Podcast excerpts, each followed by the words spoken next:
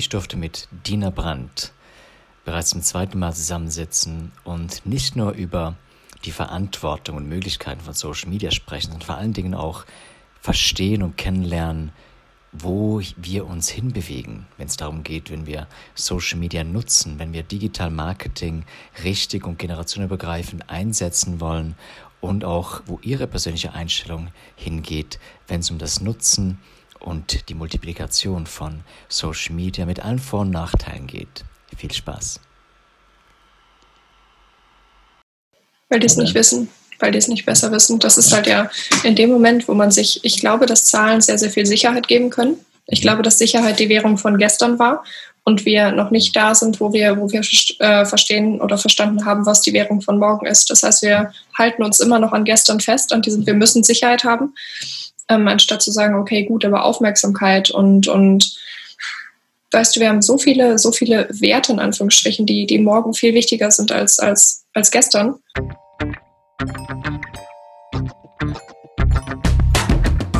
Das ist Digital Heroes Live.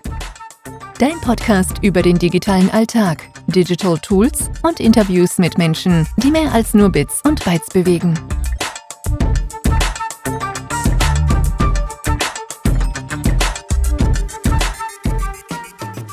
Funktioniert gut, wenn du noch im Aufbau bist. Also wenn du so am Anfang stehst und sagst, okay, ich will jetzt einfach wachsen, weil ich Spaß dran habe zu wachsen.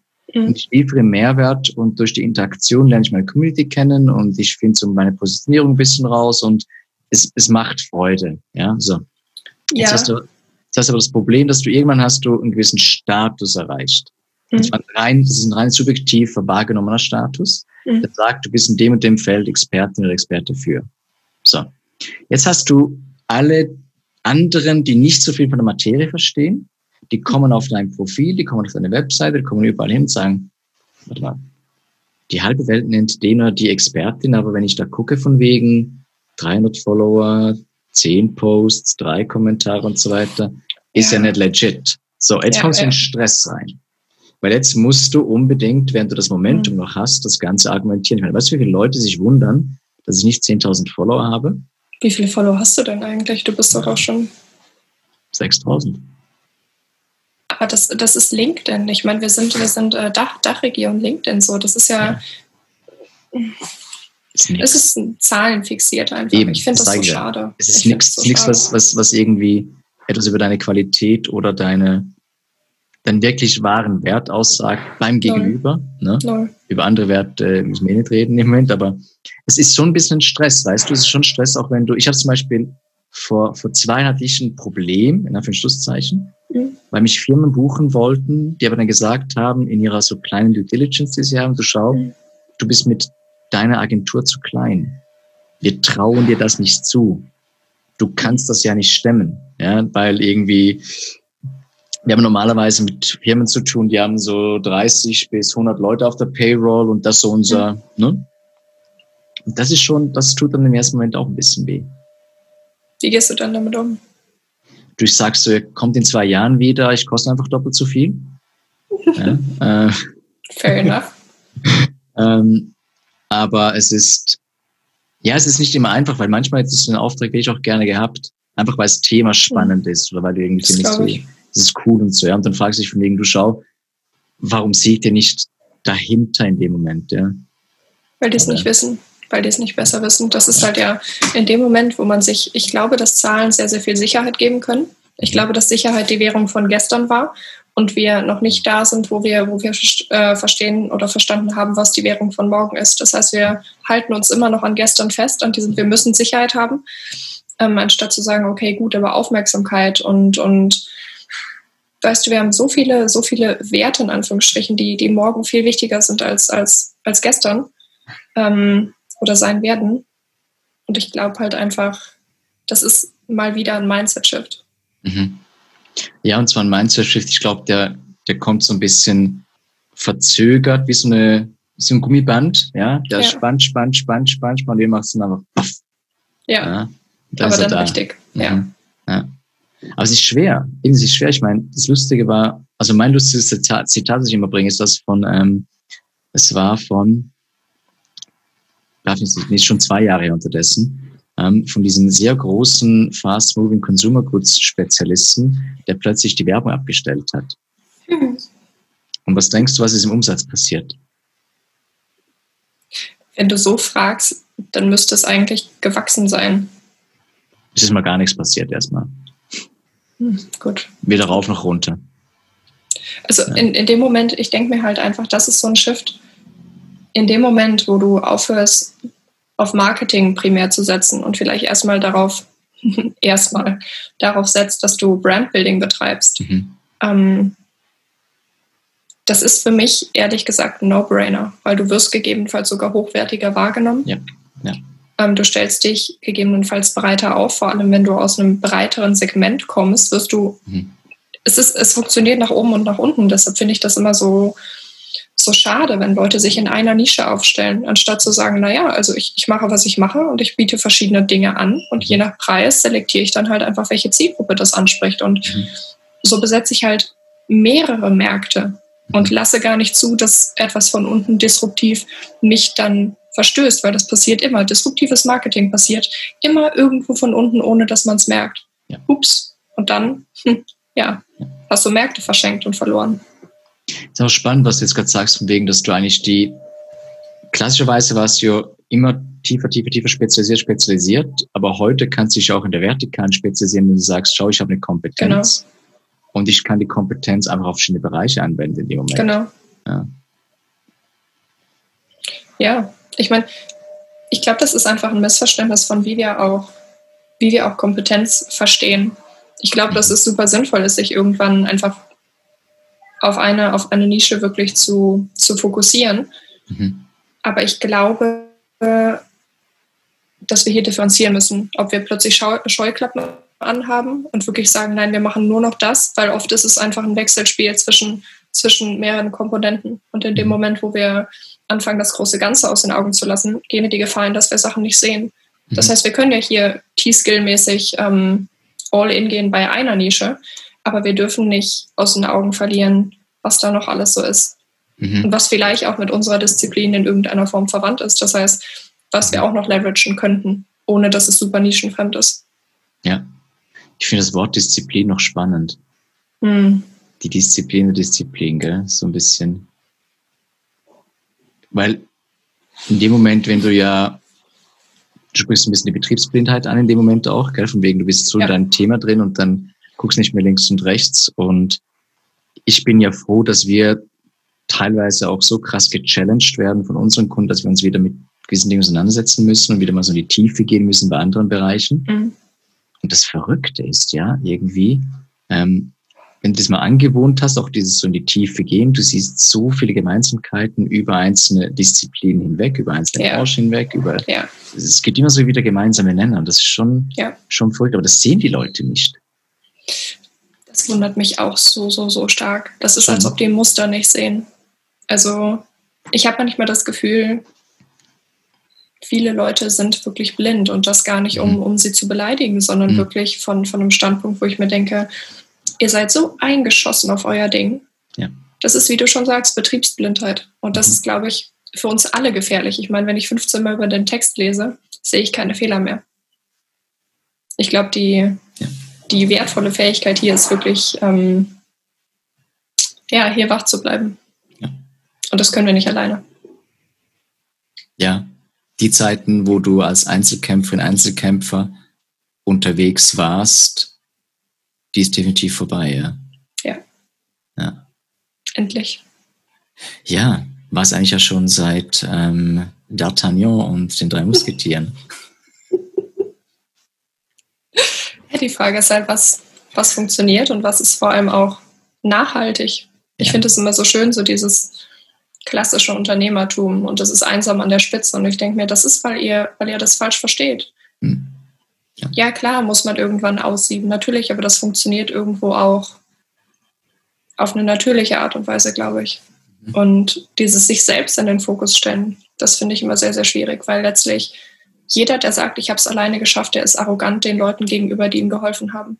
Ja, das definitiv. Und trotzdem braucht es manchmal auch eine gewisse Selbstvermarktung, die nicht marktschreierisch sein darf in dem Moment. Genau. Ähm, Aber ich merke das ja auch teilweise, dass ich auch dran scheitere, die Dinge, die ich liefere oder wo ich irgendwo bin, weißt du, so auch zu positionieren, dass mhm. sie dann auch so wahrgenommen werden, wie sie eben anderen Leuten geholfen haben und ständig posten wegen, was für eine tolle Bewertung, das ist auch doof. Mhm. Ähm, und ich glaube, daran scheitern auch ganz viel, weil dann kommt so unsere, sagen wir, zentraleuropäische Tugend wieder zum Tragen, von wegen, ja, ich, ich will doch nicht. Und dann hast du aber trotzdem ja, wieder so ein genau. bisschen diesen Stolz, wo du sagst, nein, ich gehe jetzt hier hin und ich rede jetzt drüber und wie toll ich bin. Und ja, ja. schon nicht einfach. Und ich glaube auch für die junge Generation nicht. Ich meine, woran, woran orientieren sich jetzt die Menschen, die jetzt so 18, 19, 20 sind, ins Berufsleben einsteigen mhm. und so die ersten zwei, drei Jobs haben? Ja, wahrscheinlich erstmal an den lautesten, ne? Weil die, also mir, mir ging es zumindest früher so. Ich habe erstmal den Leuten zugehört, die am lautesten waren, bis ich gelernt habe, dass, naja, die Leute, die reinkommen und erstmal rumschreien, nicht die sind, denen man gerne zuhört. Mhm. Ich glaube, das ist aber auch ein, ein Lernprozess einfach. Und ich ich kann, ich kann nie wirklich Sachen gut oder schlecht beurteilen. Ich kann sagen, das ist nicht gut, aber ich meine das nicht wirklich so. Ich kann nicht wirklich von, von Herzen sagen, das ist schlecht, weil ich glaube, dass jede Erfahrung einfach etwas mit sich bringt, was dich weiterentwickelt und ja. was dich lernen lässt. Das heißt, ja. auch Leid kann unglaublich gut sein. Mhm. Ähm, aber ich finde das sehr schade, weil du dann so, so stark im Außen bist. Weißt du, in dem Moment, wo du mhm. so viel rumschreien musst, möchtest du jemanden auf dich aufmerksam machen. Das heißt, du möchtest eigentlich nur sagen, ähm, bitte sieh mich, bitte hör mich. Und das resultiert einfach aus dem Gefühl, dass dich niemand sieht oder hört, dass du einsam bist. Und diese Einsamkeit führt dazu, dass ich das mhm. kompensieren muss. Und ich glaube, das wird sehr schnell sehr deep, aber ich schaue mir die Leute an und denen fehlt was. Und mhm. das finde ich einfach gravierend, weil das ist kollektiv der Fall. Mhm. Einverstanden, ja. Und in dem Moment ist ja auch dann dieses Kollektiv, das sich wieder anzieht, im Moment, wo du sagst, okay, wenn der schreit, schreie ich auch. Und wenn ich genau. ja das mache, dann ist es auch okay. Und dann kommt das irgendwie so zusammen. Ähm, genau. Hängt aber auch ein bisschen damit zusammen, dass wir ja gar nicht irgendwie das mal gelernt haben, einfach weiterzumachen, komme was wolle, auch wenn uns niemand zuhört. Ja. Okay. Einfach Schon. diese Consistency. Auch daran vielleicht ja. zu, ja. zu glauben, wenn man so möchte. Wir ziehen ja, ja nichts mehr durch. Das ist, es ist ja auch heute so ja. einfach. Ich meine, ich kenne es ja auch von mir. Es ist sehr, sehr einfach zu sagen, dann lasse ich es halt. Dann mache ich halt was Neues. Mhm. Mir steht ja die Welt offen. Wir haben, ja. glaube ich, auch wenig gelernt. Das ist sowohl, wie wir heute lernen, als auch wie wir kommunizieren, wie wir Beziehungen führen. Es ist ganz, ganz schnell ein, ja, dann gehe ich halt. Mhm. Ja. Und das ist nicht, wie Leben funktioniert, weil mhm. du hast Höhen, du hast Tiefen. Und die Höhen ergeben sich aus den Tiefen und die Tiefen ergeben sich aus den Höhen. Und ja. das kannst du nur lernen. Und du kannst nur lernen, wie du auch daran wächst und dich, dich weiterentwickelst, indem du das halt einfach mitnimmst. Und mhm. ja. wenn du in jedem Tal abhaust, wirst du nie verstehen, wie es oben auf dem Berg aussieht. Mhm. Ja. Und das finde ich, ähm, das finde ich doch echt spannend, weil ich glaube, wir ziehen uns solche Generationen ran und nicht, dass ich das schlecht ähm, oder schlimm finde. Ich glaube, die werden ihre Wege finden. Aber ich glaube, ich mache das immer so ein bisschen tatsächlich am Beziehungskontext fest, wo die Generationen vor uns sich halt alle, alle in Anführungsstrichen mit 50 scheiden lassen, ähm, haben wir halt überhaupt ein Problem, erstmal in eine Beziehung reinzugehen. Und ich mhm. finde, das ist eigentlich die gleiche Thematik, nur von einer anderen Seite. Und das mhm. ist so spannend, weil eigentlich ist es die gleiche Sache. Ja, es ist, es ist dieses, ich meine, es ist ja bezeichnend, dass wir in einer Zeit leben, in den Startups so gehypt werden mhm. und wir alle super gut sind, in Dinge anzufangen, aber eben ja. es nicht zu Ende bringen. Und es, es gibt das tolle Zitat, ich weiß nicht mehr, was ich gesagt habe. Der, die Person hat gesagt, von wegen, wir müssen aufhören, weniger anzufangen, wir müssen damit beginnen, Dinge auch zu Ende zu bringen. Ja.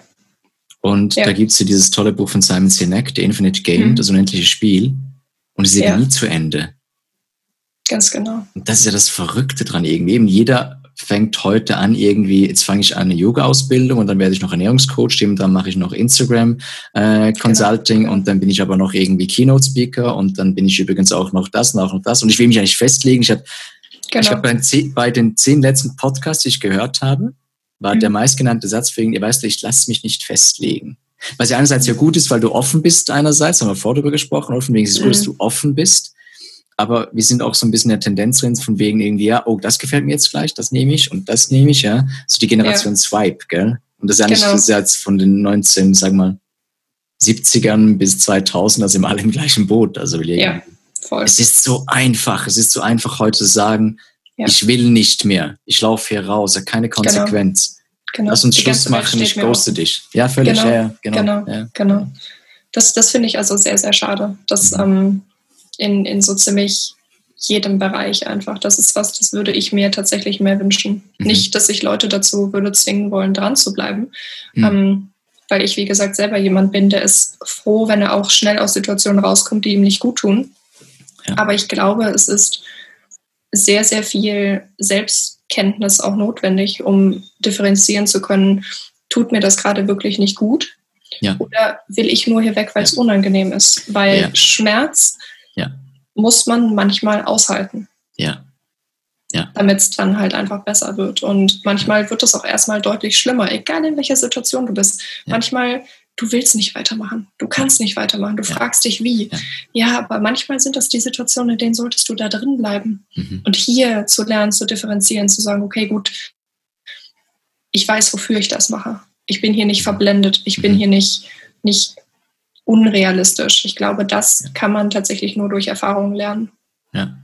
Ja, man sagt ja nicht umsonst aus der Psychologie von wegen, die Menschen lernen durch ständige Repetition mhm. oder durch Emotion, positiv ja. und negativ. Ja? ja, ja, auf jeden Fall. Und wenn du aber in eine, in eine sag mal, systematische Mechanik reinkommst oder jedes Mal wegrennst oder jedes Mal dieselben Mechaniken verwendest, um rauszukommen, dann lernst du ja auch nichts davon. Ja?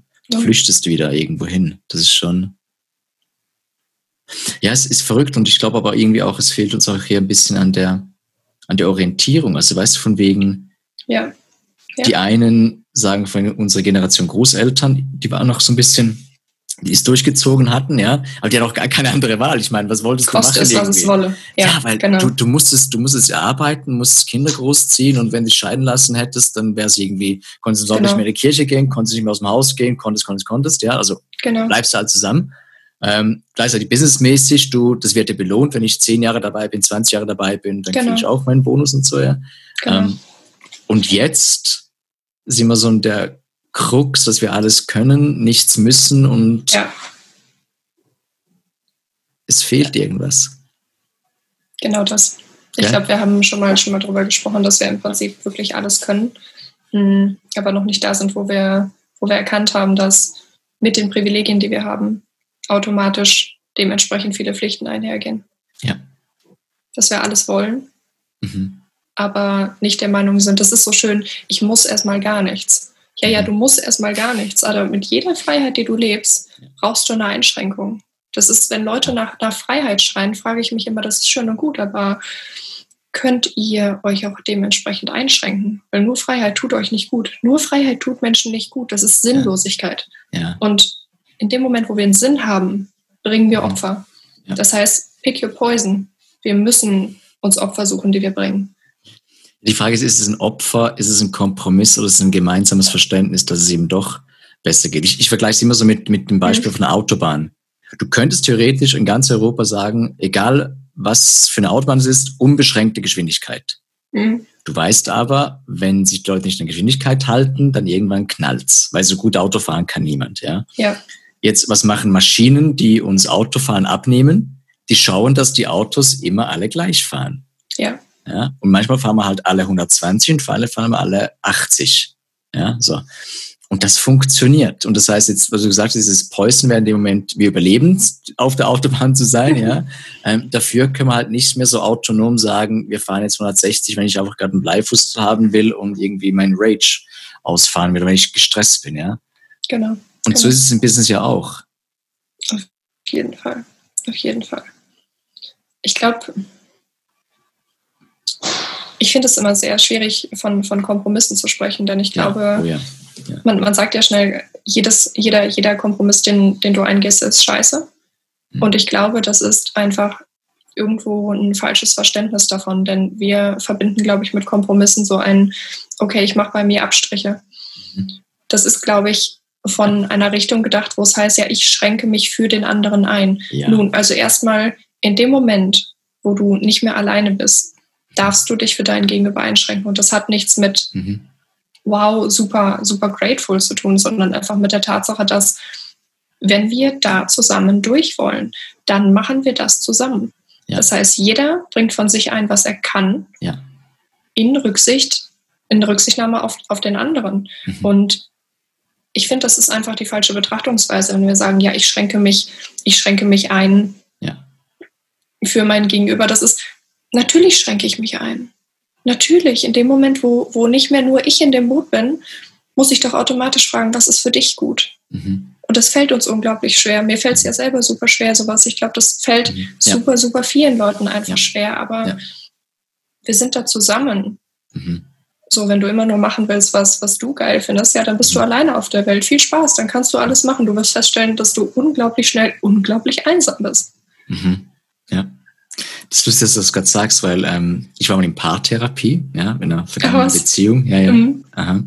Weil genau das das Thema war, ähm, im Sinne mhm. von, wo machst du irgendwo Kompromisse, Abstriche und ich hatte so, so, ein, richtig so ein, ein Close im Hals, weil ich immer gedacht mhm. habe, ich muss Kompromisse machen. So. Mhm. Und das Spannende ist, was, was, was damals auch so die ähm, Beraterin noch so gesagt hat, ähm, so von wegen, schau, wenn ihr immer nur schaut, dass ihr jetzt einen Schritt aufeinander zugeht, dann machen beide Abstriche.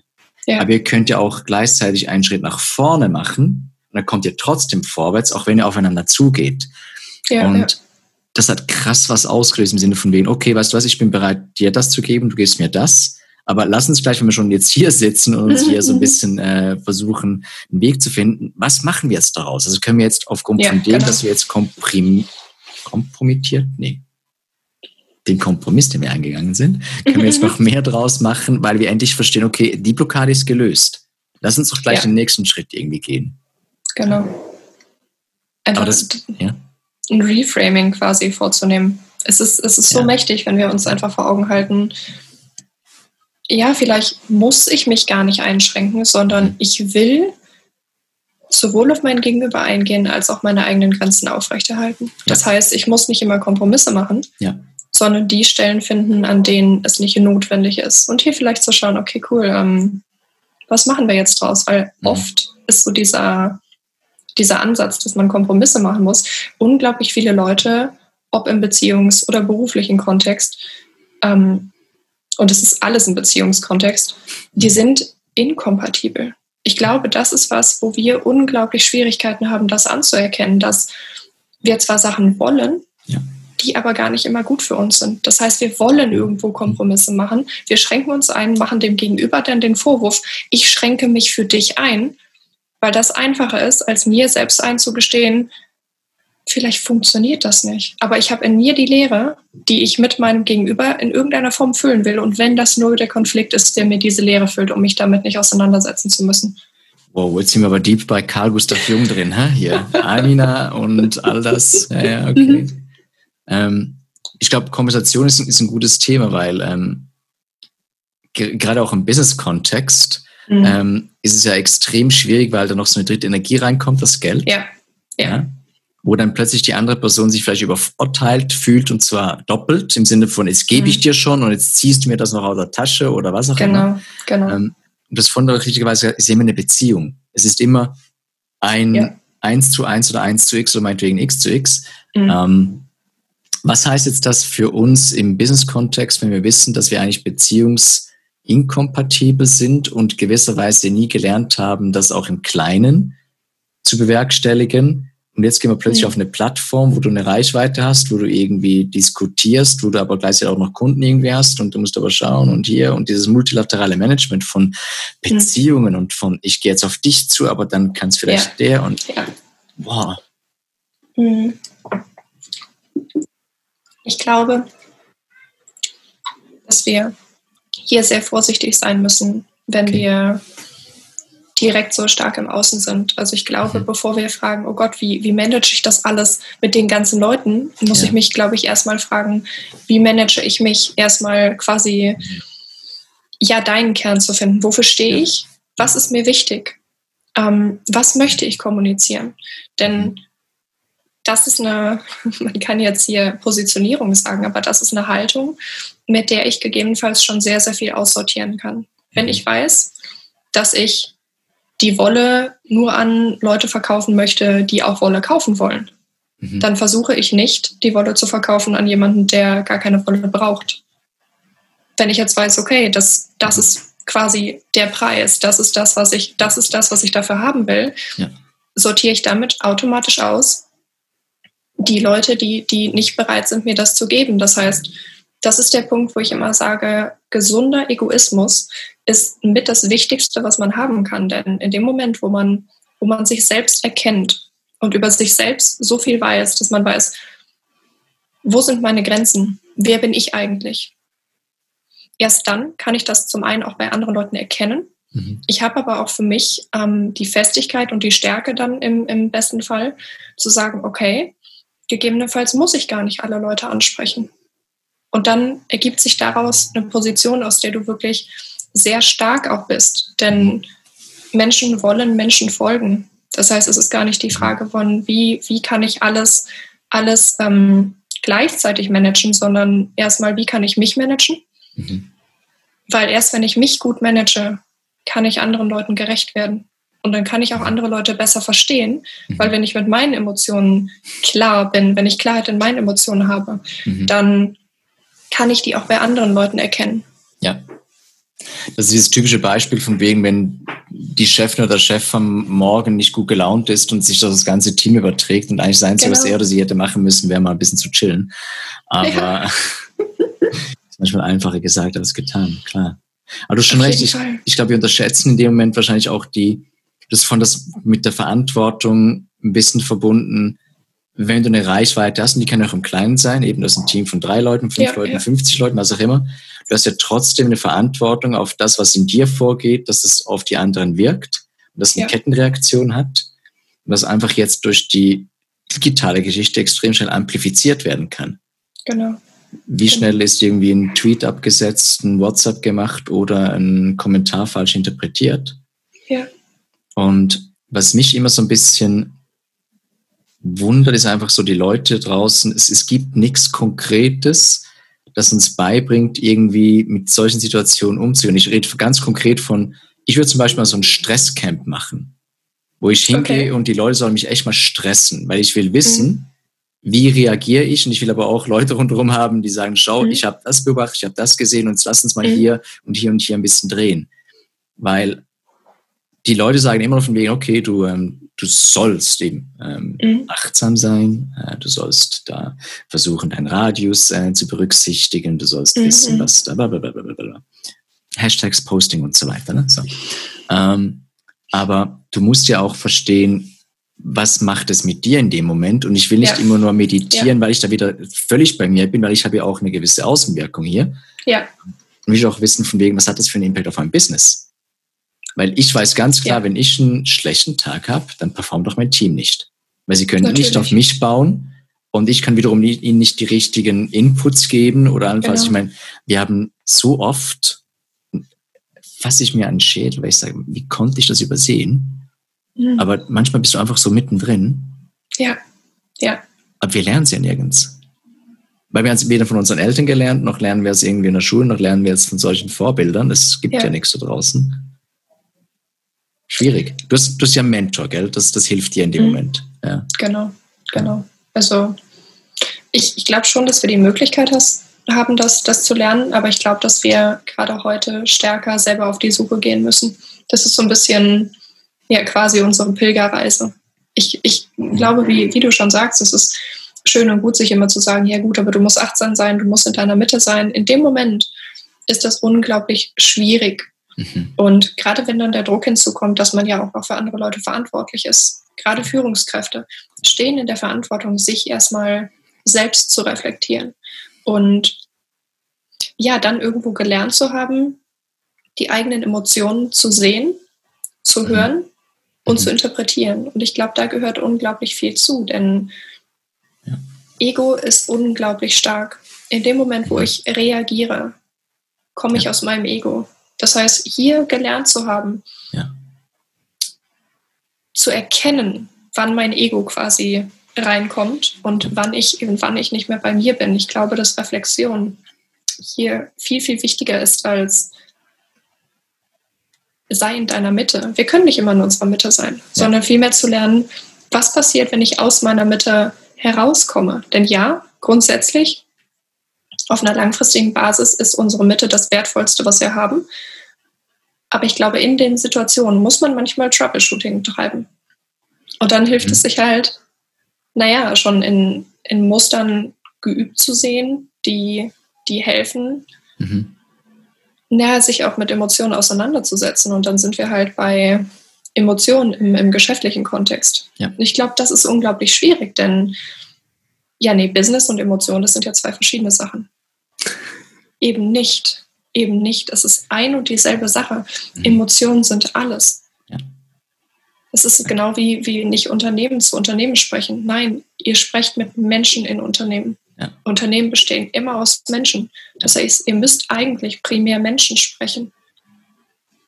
Das ist der Grund, warum viele Führungskräfte so inkompetent sind, weil die auf Basis von Fachkompetenz befördert worden sind, um dann ein Team zu führen.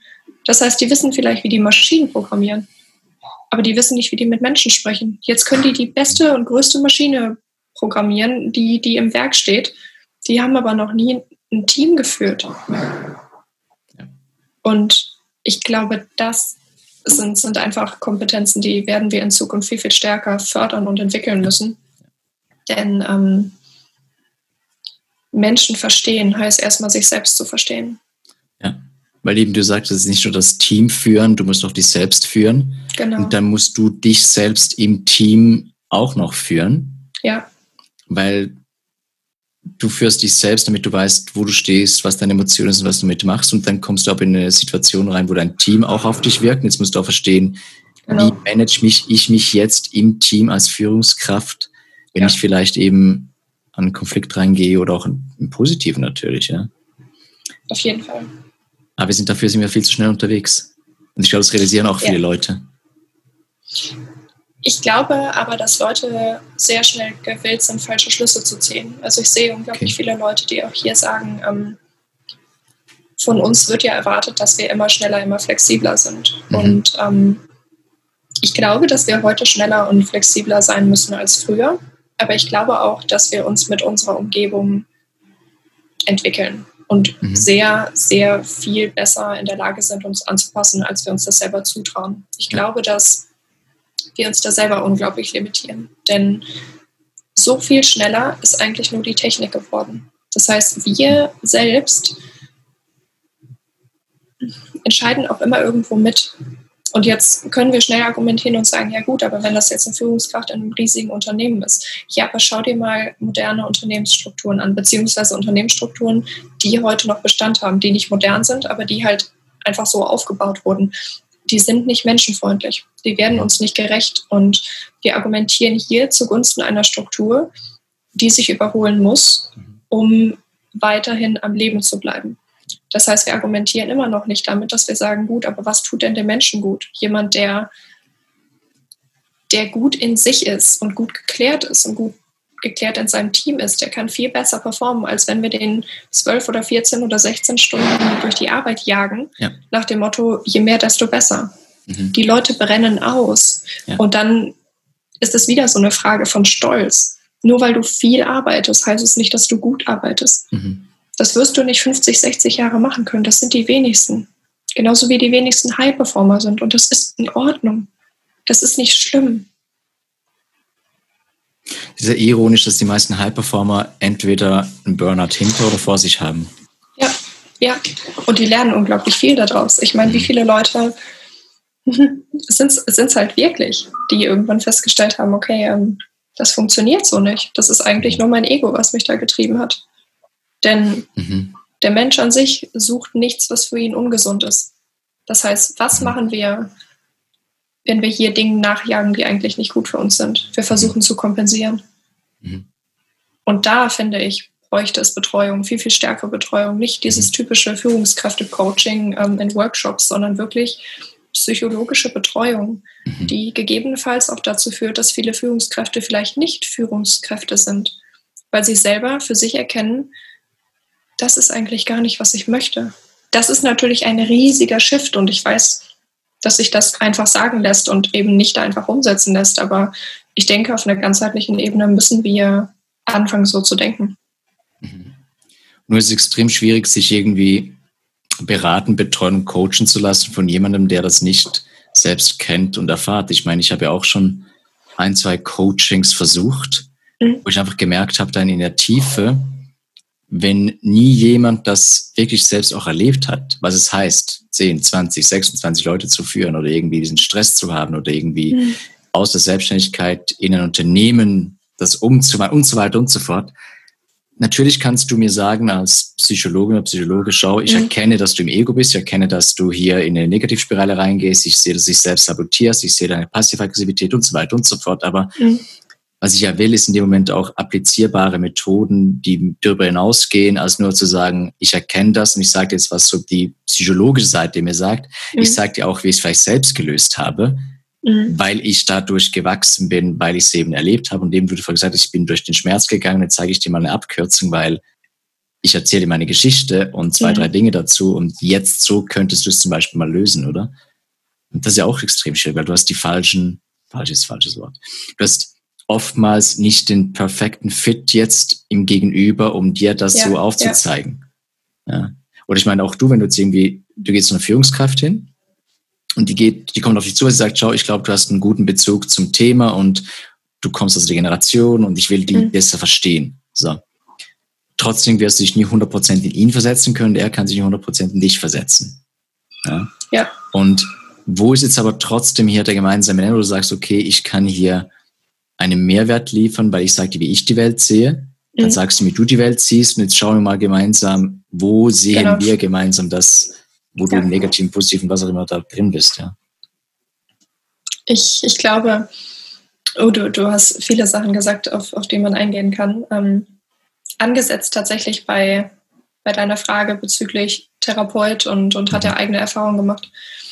Was ich unglaublich gerne sehe, und ich finde, das klingt so super arrogant, wenn ich das sage, aber was ich unglaublich gerne sehe, sind frühere Führungskräfte, die mhm. auch wirklich unter Druck gestanden haben, die mhm. dann Richtung Beratung gehen. Mhm. Mm. Weil ich glaube, dass die tatsächlich Erfahrungen gemacht haben, die die weitergeben können. Und das finde ich unglaublich wünschenswert, denn wie du schon sagst, manchmal wünscht man sich, und das ist tatsächlich auch ein Wunsch nach Verbindung dann, ähm, manchmal wünscht man sich einfach, gehört zu werden auf einer Ebene, da, da fühlt man sich auch dem, dem Gegenüber verbunden, weil es ist mit Sicherheit sinnvoll, jemanden zu haben, der sehr distanziert ist in Form eines Therapeuten. Aber ich glaube, dass das ein anderes Gehörtwerden ist, mhm. wenn man mit jemandem spricht, der das selber durchgemacht hat.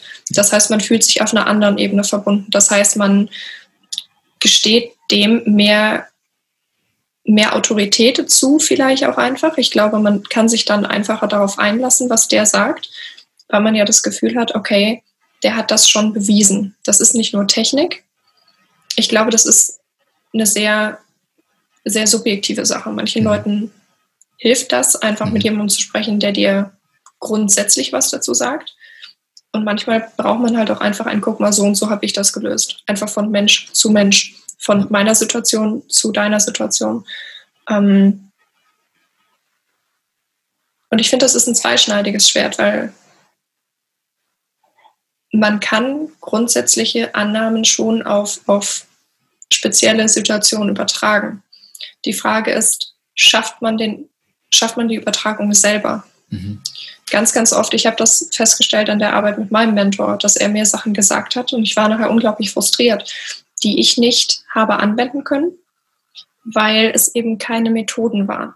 Mhm. Und wenn ich ihm dann gesagt habe, ich bin, ich bin sauer auf dich, weil du mir nicht hilfst, dann hätte er gesagt, schau mal, ähm, du sollst diese Aufgabe mal nicht mit dem Kopf lösen, sondern, naja, du bestehst halt nur zu 50 Prozent aus dem Kopf. Löst das mal mit deinen Emotionen. Das heißt, fühl das Ganze mal geh da nicht super methodisch ran, sondern fühl mal für dich, was ist in der Situation sinnvoll. Hier zu differenzieren, okay, wo brauche ich eine klare Methode, wie ich jetzt mit der Situation umgehe? Und wo ist es vielleicht an mir, mich zu challengen, zu sagen, okay, gut, ähm, Kopf, du hast jetzt hier mal Sendezeit. Es ist, ich, ich hole unglaublich lange aus, ich komme nicht so richtig auf den Punkt, das stört mich. Ähm, alles, was ich sagen will, ist, es gibt solche und solche Situationen, glaube ich. Und man muss für sich mhm. selbst herausfinden, was einem besser hilft, mit den Situationen umzugehen mhm. und sich selber kennenzulernen, glaube ich. Mhm. Also ich glaube, was du ja nicht gesagt hast in dem Moment, das ist ja so eine Kombination von mehreren Ebenen. Die erste Ebene ist von wegen, genau. ich gebe dir Kontext. Ähm, das heißt, schau, ich höre dir zu und ich bringe das in, in meine Welt drüber und versuche das irgendwie so in diesen Gesamtzusammenhang zu setzen. Mhm. Und jetzt gibt es zwei Möglichkeiten. Ich, ich gebe dir eine Lösung vor. Dann mhm. kannst du das meinetwegen ähm, intellektuell erfassen. Mhm. Ähm, ich push dich, ja, damit du in Emotionen reingehst in dem Moment und es vielleicht selbst lösen kannst. Mhm. Ähm, oder ich begleite dich in dem mhm. Moment und sag, schau, ich pushe dich das nicht ganz alleine und ich gebe dir immer so ein bisschen kleine Pieces, damit du auch daran wächst und, und damit lernst, ja. Ja. Was aber ein extrem intensiver, zeitaufwendiger und auch kraftraubender ja. Prozess ist. Also. Ja. ja. Ja, auf jeden Fall.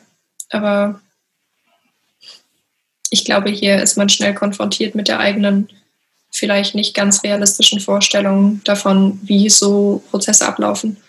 Denn wir wollen alles immer schnell und ja. soll möglichst keine Zeit kosten und es soll möglichst, möglichst schnell und energiesparend funktionieren. Ja. Also ich sag mal so, wenn du dich dein Leben lang nicht reflektiert hast, wenn du dein Leben lang dein Bett nicht gemacht hast, wenn du dein Leben lang deine Hausaufgaben nicht gemacht hast, naja, also dann hast du viel aufzuräumen. Das ist so. Das ist nicht angenehm. Ganz genau das eben. Das ist einfach, ja. Ja. wenn du nie gelernt hast, dir selbst zuzuhören, dann mhm. hast du ein ganzes Leben lang, mhm. ein, ein ganzes Leben, auf das du zurückblickst und reflektierst, okay, wo habe ich nicht auf mich gehört? Natürlich ist das viel Arbeit. Ja. Aber anzunehmen, dass wir unsere Arbeit, unsere Berufe und Menschen richtig machen und führen können, ohne dass wir diese Arbeit gemacht haben, ist ein katastrophaler Trugschluss. Das ist unserer Bequemlichkeit geschuldet. Ja, ja. Und auch so ein bisschen der Ignoranz im Moment. Mhm. Weil du sagst es ja, du musst es irgendwann lösen, du musst irgendwann hingehen und das anschauen. Ähm, genau. Im Moment selbst geht es ja oft nicht. Äh, da bist mhm. du eben so diesen Dings drin. Aber du musst es irgendwann mal machen. Genau. Und das ist auch so ein bisschen das, das Lustige, wenn es darum geht und die Leute fragen, wie löse ich das oder wie mache ich das? Und ich frage immer auch von wegen, ja, was hast du schon probiert? Mhm. Und die meisten sagen ja, ja, nix. Genau. Ja. Äh, und ich frage mich immer von wegen, warum, warum hast du, warum kommst du zu mir und willst jetzt von mir unbedingt gleich jetzt die Lösung, wenn du selbst noch nicht weißt, was vielleicht funktionieren könnte oder nicht funktioniert, dann können wir schon mal uns, dann sparen wir uns Zeit, dann sparen wir uns Geld. ähm, aber du sagtest, den Leuten ist es heute nichts mehr wert. Es ist zum Sinne von, gib mir eine Pille, ich schluck sie, Hauptsache schnell, äh, mhm. damit ich noch mehr Pillen schlucken kann hinterher, damit noch mehr mhm. Probleme einfach gelöst und aus der Welt gehen. Genau. Ähm, und vielleicht gibt es mal so eine Pille, die mir auch erklärt, man soll ich posten, wie viele Hashtags soll ich verwenden, dann habe ich es auch gelöst. Ähm, es, es geht immer wieder sel auf selbe zurück letzten Endes.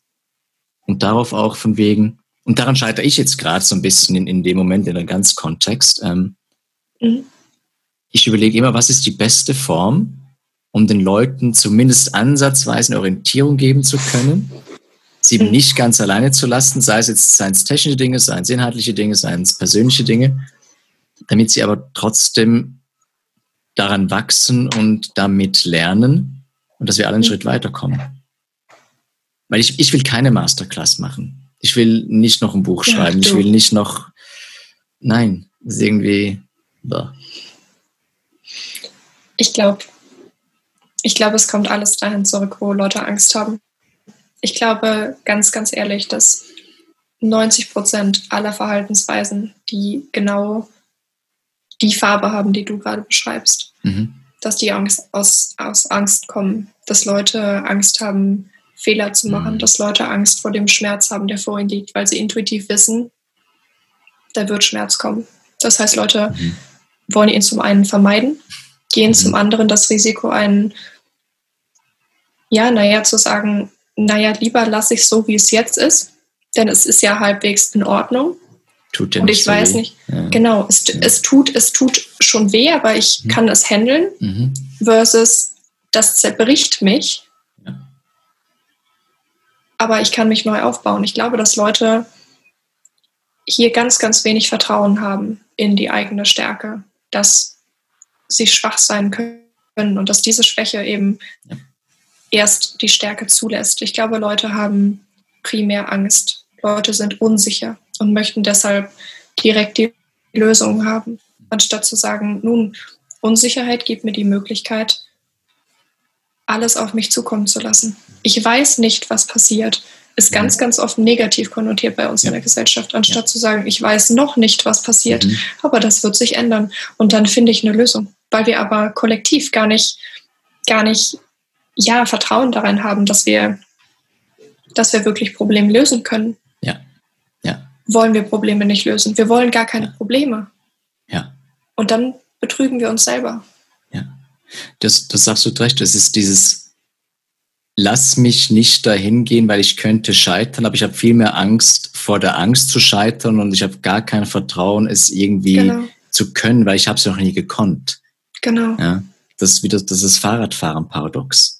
Genau. Ja. Wir würden alle nicht Fahrrad fahren lernen, wenn genau. wir ständig so denken würden. Aber was machst, darf ich fragen, machst du konkret was, um dieses Selbst-Urvertrauen fast irgendwie aufzubauen und sagen, du, es easy kommt gut oder ist es einfach deine spielerische Art, wo du sagst, du, ich habe noch Freude, ich kann nichts verlieren.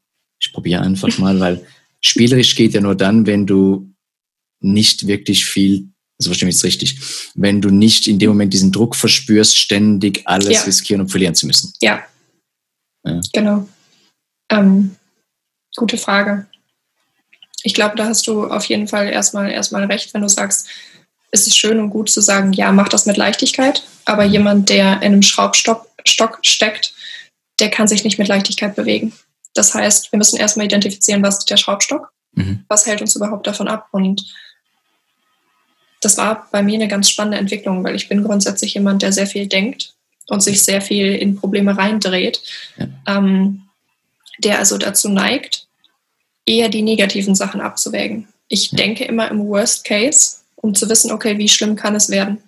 Ja. Ähm, und als ich vor drei Jahren angefangen habe, mit meinem Mentor zu arbeiten, hat er mir genau die Sachen gesagt. Ähm, dir fehlt Vertrauen. Mhm.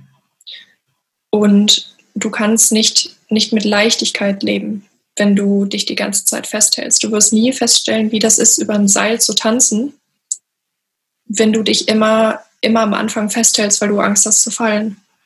Und gerade diese Angst, die loszulassen, ist für mich auch heute immer wieder ein Prozess, der fällt mir sehr schwer. Da bin ich auch auf seine Hilfe angewiesen, mhm. ähm, mir immer wieder vor Augen zu führen, was ist das Schlimmste, was dir passieren kann? So, du fällst. Okay, dann stehst du wieder auf und du stellst dich wieder aufs Seil. Mhm. Und nur dadurch, dass du das gelernt hast, wirst du besser. Das mhm. heißt, du wirst Schmerzen erfahren müssen. Mhm. Man wird dir wehtun. Du wirst mhm. dich verletzen. Ja. Das ist etwas, das muss passieren, damit du lernst, diese Leichtigkeit zu erhalten. Das heißt, wenn du dich vor diesem Schmerz sperrst, wenn du es nicht zulässt, dass du verletzt wirst, dass du Fehler machst, dass du scheiterst, wirst du auch nie wachsen können. Und je öfter du scheiterst, mhm. und ich würde bin ein Baby einfach. Ich, ich würde nicht sagen, ich sehe Leute, wie die ihr ganzes Leben gelebt haben und würde sagen, ja gut, ich sehe mich auch selber noch wie ein Kind. Ich kann nicht von mir sagen, dass ich mein Leben lang immer wieder gescheitert bin. Aber die Male, in denen ich gescheitert bin, haben mir geholfen, in mir ein Vertrauen zu finden, dass dieses Scheitern mich stärker macht. Und plötzlich habe ich keine Angst mehr, schwach zu sein, weil ich ganz genau weiß, dass diese Schwäche zu einer Stärke wird. Und dann macht es mich wieder schwach. Und dann gehe ich daraus wieder, wieder stärker hervor. Ich glaube, das ist ein Kreis und wir entscheiden uns halt, in, in welche Richtung wir, wir den mitgehen. Mhm. Lassen wir das zu? Und ich glaube, zulassen und loslassen sind, sind Dinge, die sind hier unglaublich wichtig. Mhm. Denn wir können das Leben nicht kontrollieren. Wir können es nicht. Wir können Annahmen treffen. Wir können planen. Aber dann kommt Corona. Hoppla. Aber wir können uns zumindest ein bisschen managen und das Outcome, dass es rauskommt, kontrollieren, wenn wir uns besser verstehen in dem Moment. Aber dann kontrollieren wir ja nicht eigentlich wirklich das Outcome, sondern ja, jonglieren vielleicht ein bisschen mehr mit Energie, oder? Davon auszugehen, dass alles seine Berechtigung hat, dass egal was ja. passiert. Ja. Alles hat seine Berechtigung, aber alles hat auch seine Verbindung. Ja. Äh, wenn wir ja vorher festgestellt haben, dass meine Laune deine Laune beeinflusst mhm. und komme, wolle, was für eine Welle und was für eine Krise, solange ich bei mir bin und mich kontrolliere, weil ich mich bewusst wahrnehme und weil ich weiß, wie ich in solchen Situationen reagieren kann, weil mhm. ich habe die Wahl zu reagieren oder nicht ja. zu reagieren. Und solange ich meine Distanz hier irgendwie kontrollieren kann, habe ich auch gleich beim nächsten irgendwie den Effekt. Mhm. Und ich meine, das siehst du auch bei diesem ganzen Hate Speech Zeugs.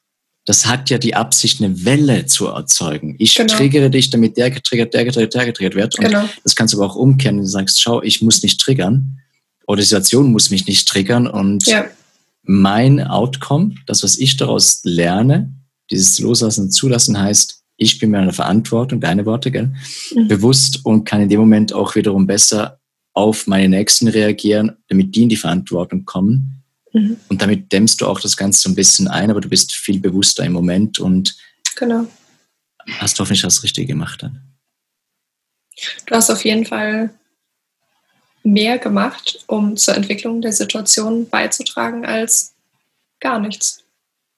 In dem Moment, wo du was tust, ich, ich finde es immer sehr wichtig, sich vor Augen zu halten, naja, alles ist besser als nichts tun selbst wenn du daran scheiterst, ja. hast du etwas getan. Du hast alles in deiner Macht Stehende getan, um die Situation zu verändern.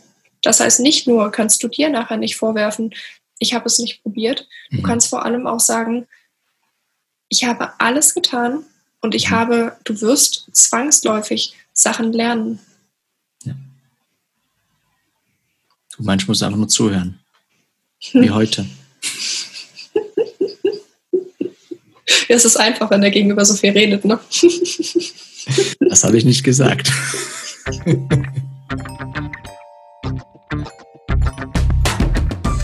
Schön hast du Zeit gehabt für uns. Abonnier, bewerte und schreib uns. Wir hören uns in der Zukunft.